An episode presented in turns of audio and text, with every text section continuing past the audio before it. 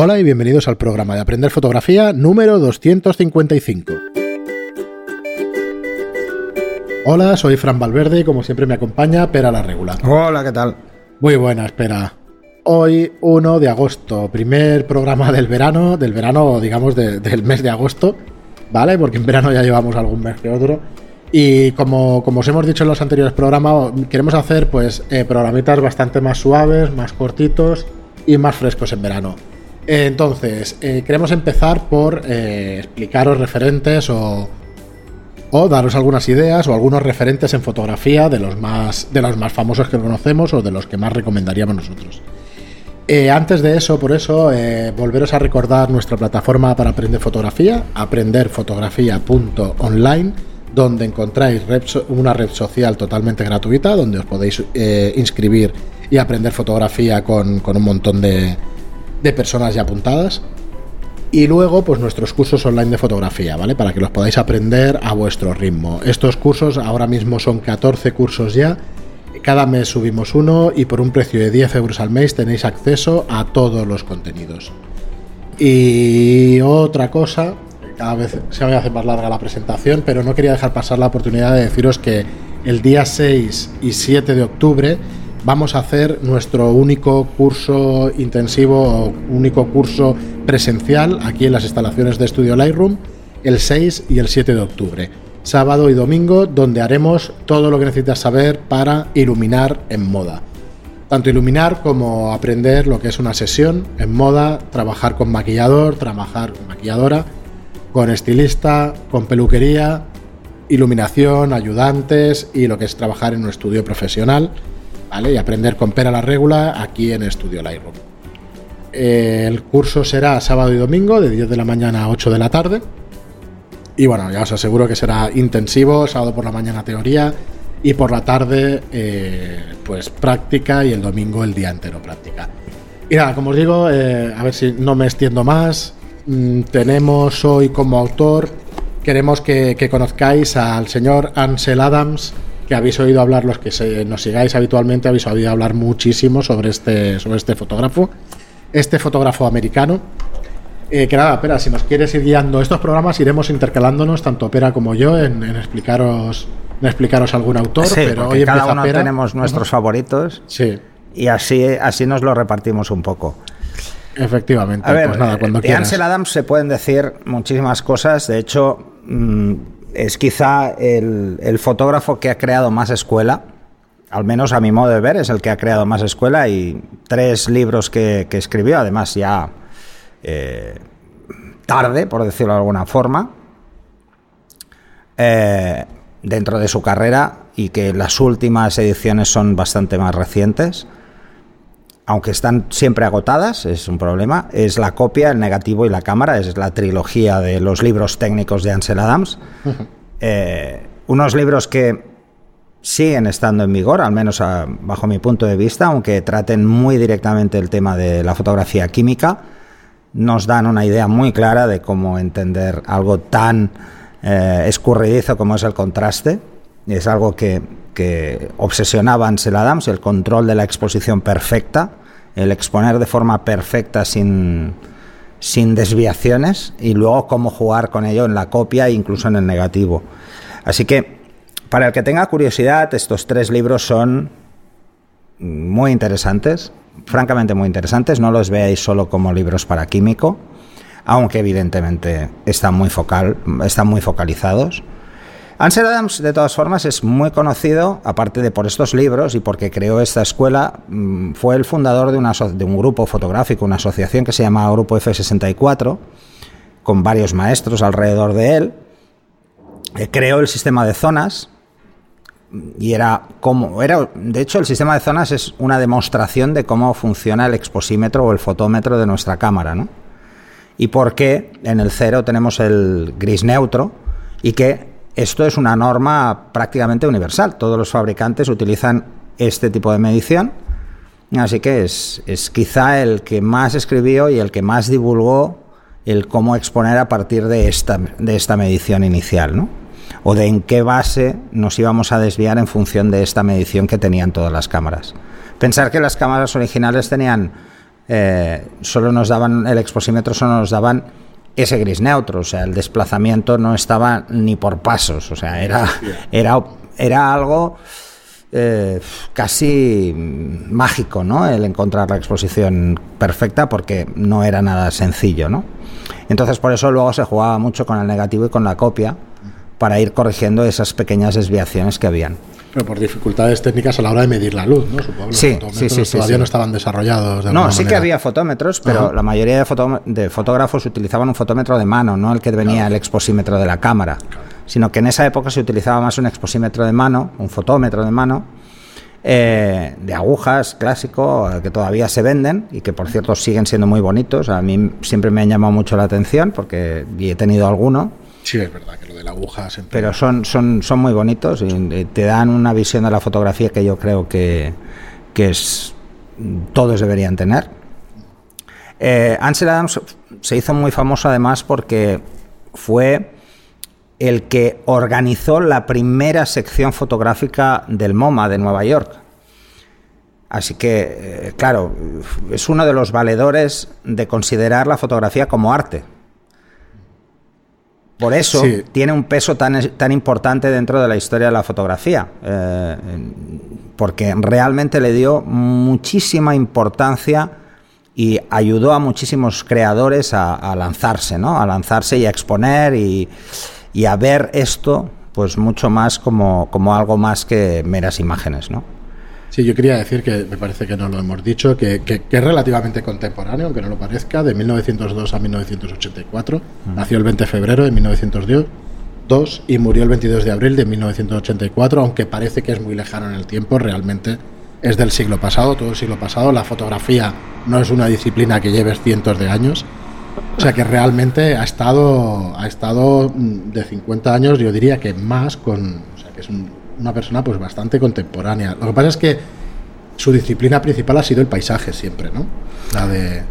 Bueno, tiene de todo, ¿eh? Pero lo que pasa es que siempre lo ha basado... Tengo entendido que tiene, algo de urbanístico también, o sea, tiene sí, era, quería decir. Era un gran aficionado a, la arquitectura. Ajá. Pero son las fotografías que más conocemos de Ansel Adams son las del Parque Nacional de Yosemite en Estados Unidos que son espectaculares y alguna vez no las habéis visto es francamente impresionante. Además, pensar que estaban trabajando con, negativos que tenían entre 5 y 8 pasos, o sea que, que, ahora nos quejamos del rango dinámico, pero, pero vamos, no tenemos motivo. Eh, una de las cualidades que tenía Ansel Adams es esperar el momento preciso de la luz, era un gran estudioso de la luz y por eso esas fotografías tienen el impacto que tienen. Eh, pensar en ello, ¿no? O sea, en, eh, entonces, ¿cuándo empezó realmente? Ansel Adams, de hecho, hasta el año 50, pasado el año 50, no hizo fotografía comercial.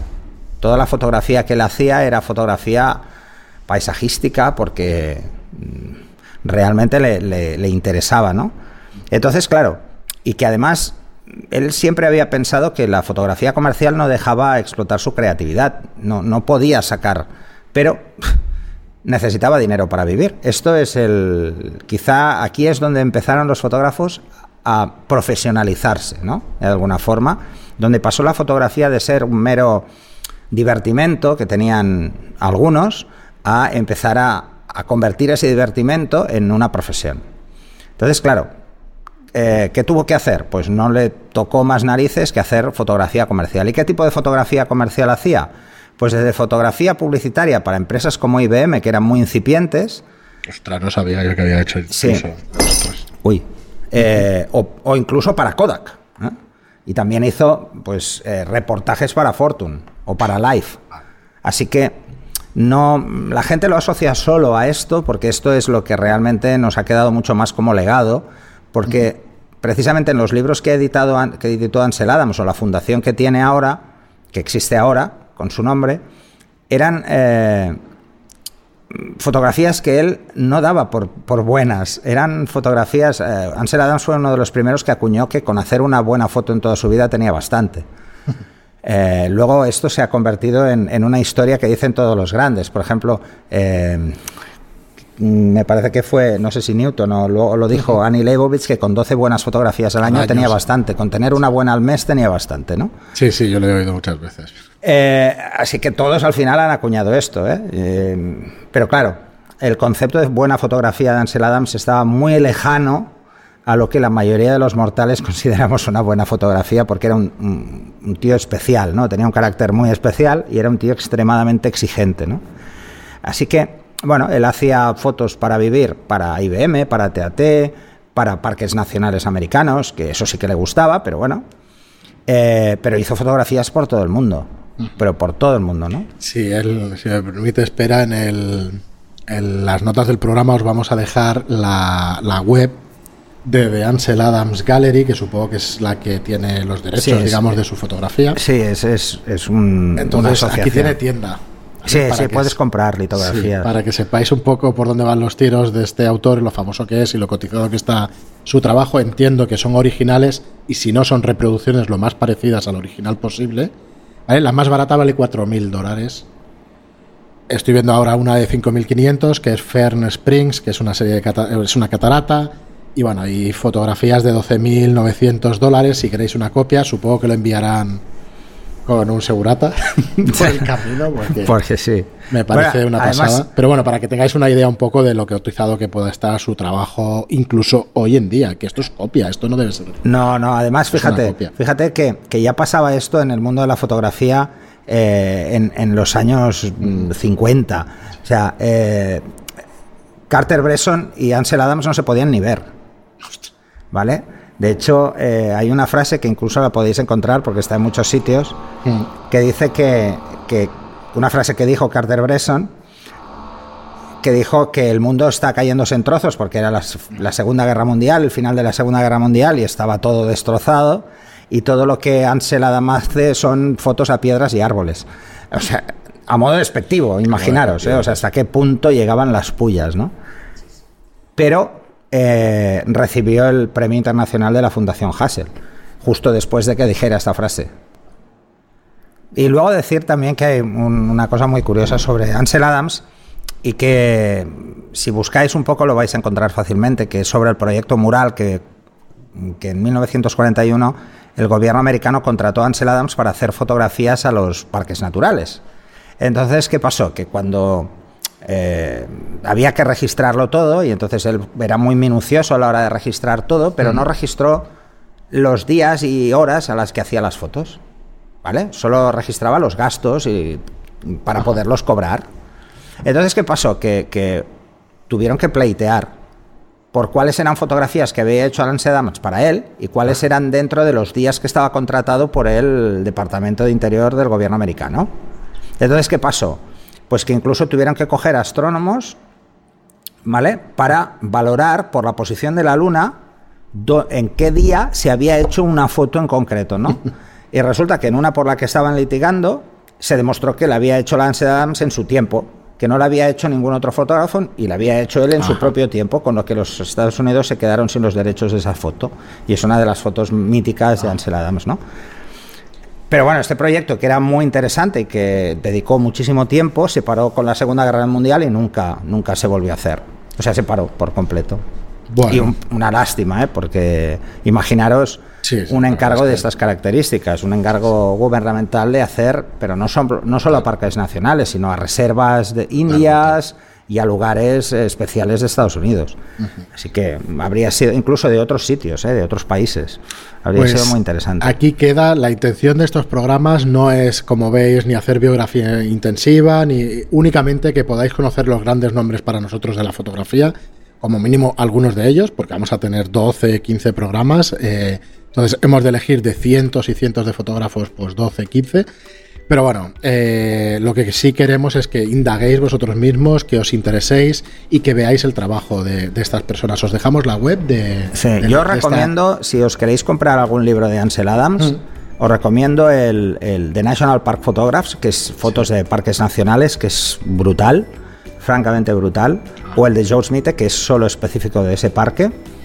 Eh, y luego hay uno que es, que es un clásico, que es El espíritu de los lugares salvajes, de Ansel Adams, que que son todo parajes espectaculares. Tiene libros muy buenos de fotografía donde podéis aprender muchísimo solo viendo sus fotos, viendo el dominio tan extremo que tenía de la composición, de la luz. Eh, es un maestro, para mí siempre ha sido un maestro, eh, además en una disciplina mm, que yo soy como Carter Bresson, o sea que no, para mí no le doy peso porque no sé hacerla, pero, pero, me gusta verla. Eh, son fotografías que no me gusta hacer, pero que me encanta ver. Quizá por eso, ¿no? O sea, Ansel Adams tiene eh, dos facetas muy buenas. Uno a nivel compositivo, que es, que es un crack, en la más conocida, que es mm, el dominio de la luz, pero en quizá la que todo el mundo le ha dado siempre más peso es su capacidad divulgativa y sus ganas de enseñar lo que sabía, ¿no? Y esos libros son la, prueba clara, ¿no? Hacer unos libros específicamente explicando cómo él hacía fotografías y cómo medía y bueno, yo creo que y creando un sistema para que todo el mundo pudiera hacerlo. De hecho fue el que realmente empezó a, hacer que la fotografía eh, se democratizara más en ese sentido, a raíz de, escribir sobre ello y hablar mucho sobre ello. Muy bien, pero pues hasta aquí el programa pero, pero he de decir que era un tío muy raro, ¿eh? Era como un pseudo ermitaño, un tío muy, muy extraño. Tiene alguna foto, no sé si será autorretrato y eso que tiene. Sí. Sí, era, era, un tío peculiar, era un tío peculiar. Muy bien, pues hasta aquí el programa de hoy. Vamos a ver si, si lo hacemos un poquito más cortito el próximo, pero bueno, aquí os dejamos con Oselada. Al final, ¿cuántos minutos? Buscad, 16 eh, llevamos. Así que nada, muchas gracias como siempre por estar ahí, gracias por vuestras reseñas de 5 estrellas en iTunes y vuestros me gusta y comentarios en iTunes. Hasta el Hasta siguiente. el siguiente. Adiós.